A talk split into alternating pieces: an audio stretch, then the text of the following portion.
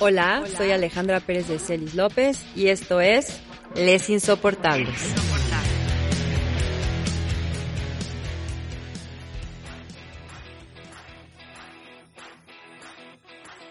Hola, ¿cómo están? Bienvenidos, bienvenidas a Les Insoportables.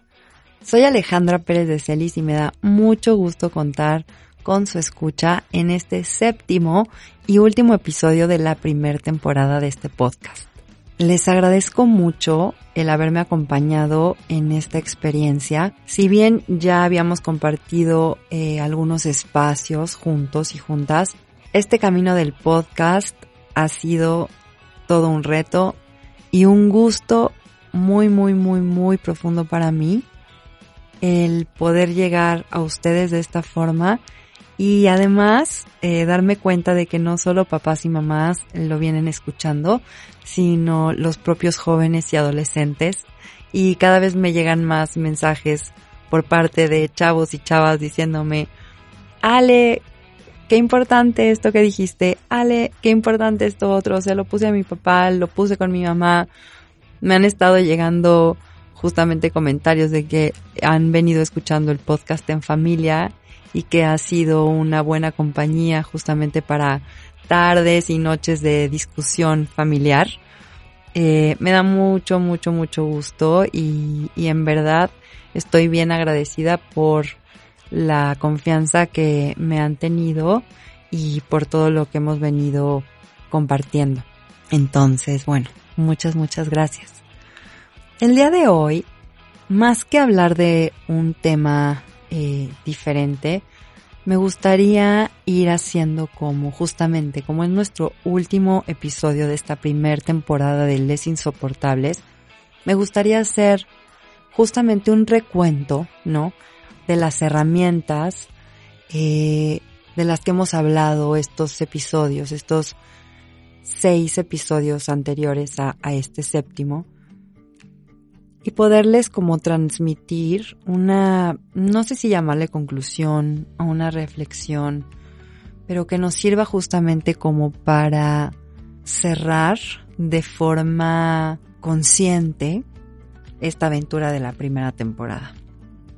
Entonces hablamos, hablamos de la escucha, hablamos de el reconocimiento, hablamos del autoconocimiento, de los límites, de la autonomía y de la empatía.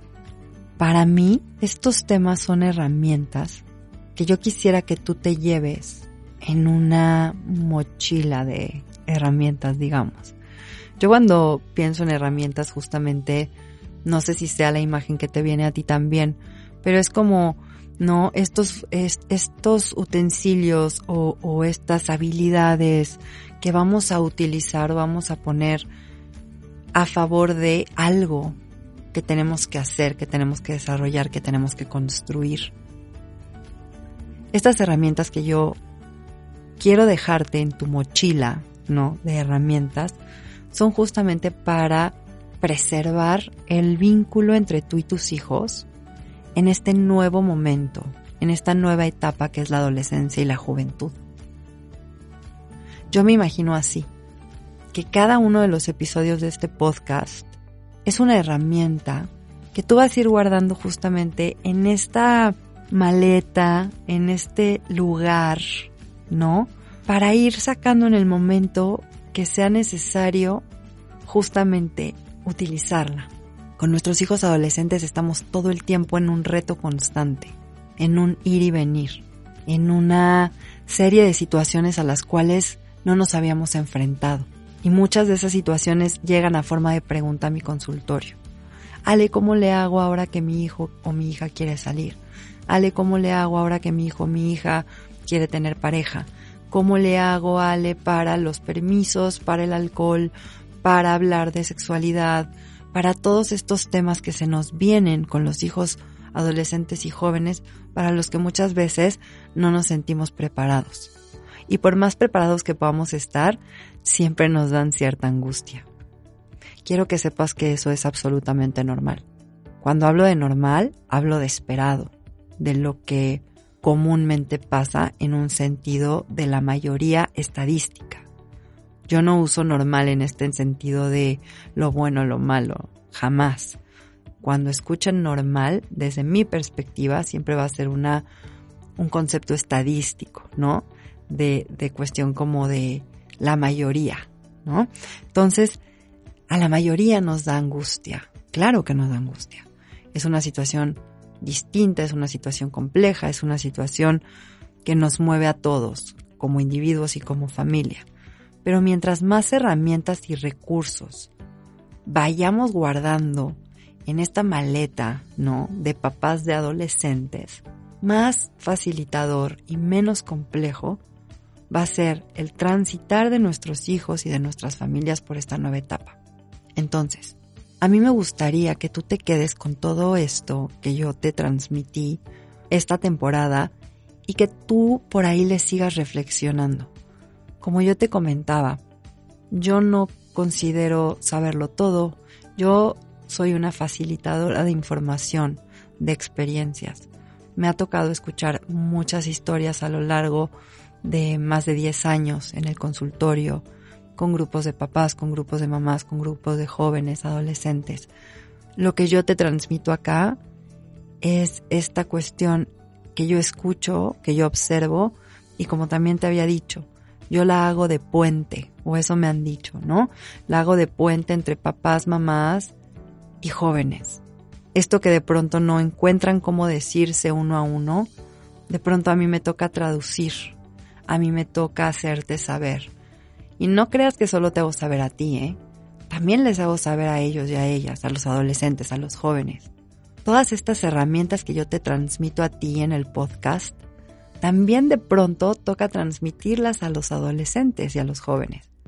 Los jóvenes también necesitan escuchar a sus padres, necesitan ser empáticos, necesitan reconocer lo que están haciendo ustedes como papás, como mamás.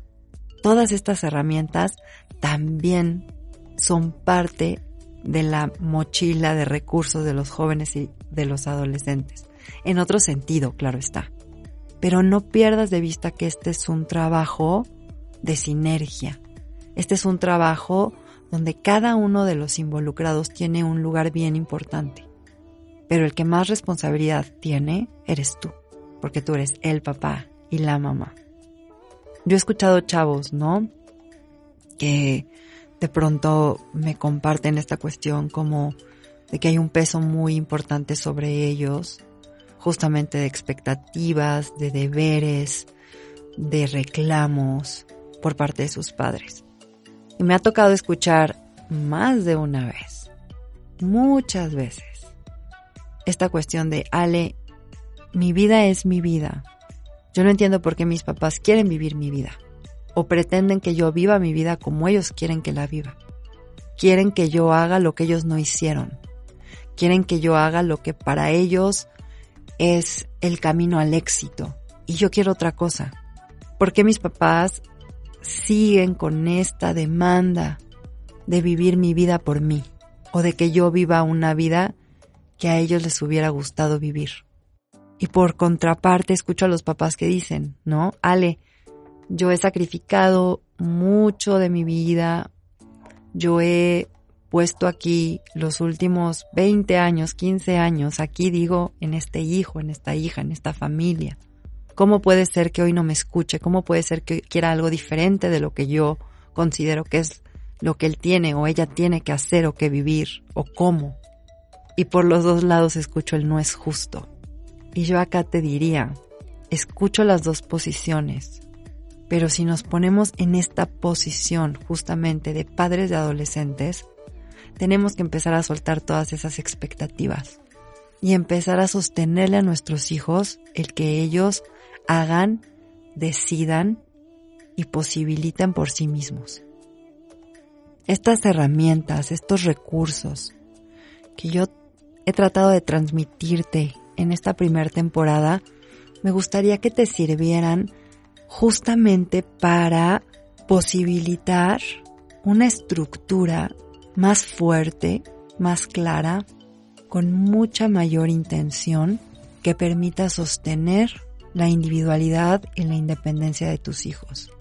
Les insoportables se llama así, ya lo hablábamos, porque justamente es un adjetivo que de pronto le ponemos a los adolescentes y a la juventud, a las juventudes.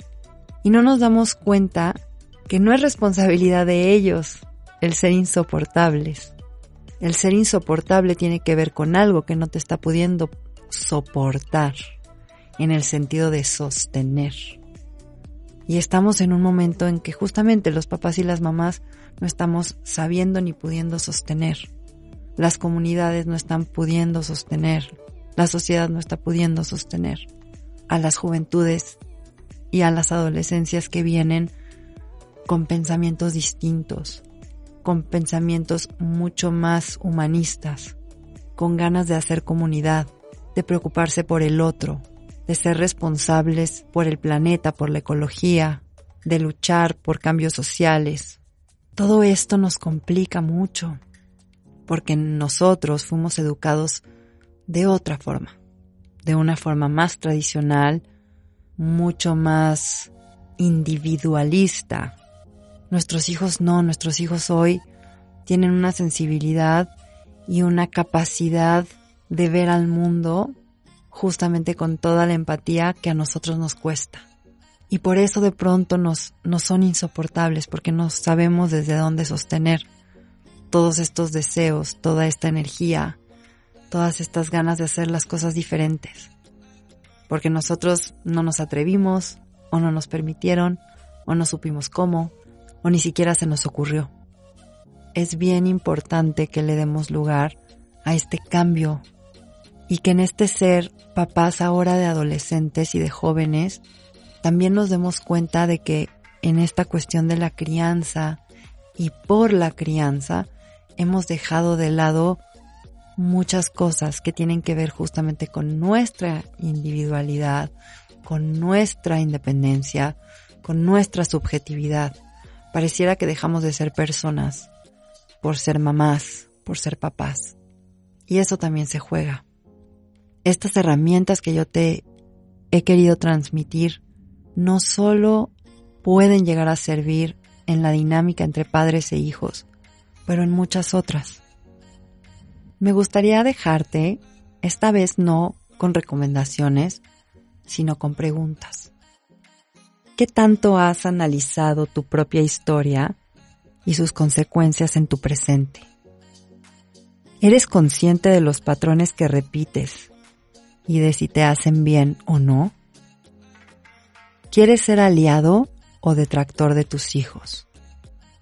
¿Puedes permitirle a tus hijos e hijas ser, aparte de ti, de forma consciente y respetuosa? ¿Estás lista, estás listo para ser un verdadero ejemplo? ¿Estás dispuesto, estás dispuesta a romper paradigmas? Espero estas preguntas te hagan reflexionar y de alguna forma, a partir de ellas, encuentres más herramientas y más recursos que guardar en tu mochila. Espero en verdad que algo de esto que yo te he venido compartiendo te movilice, te haga algún clic y que lo interpretes y lo aterrices de forma que te nutra y te enriquezca y que sirva para preservar y para seguir sosteniendo a los hijos y el vínculo con ellos.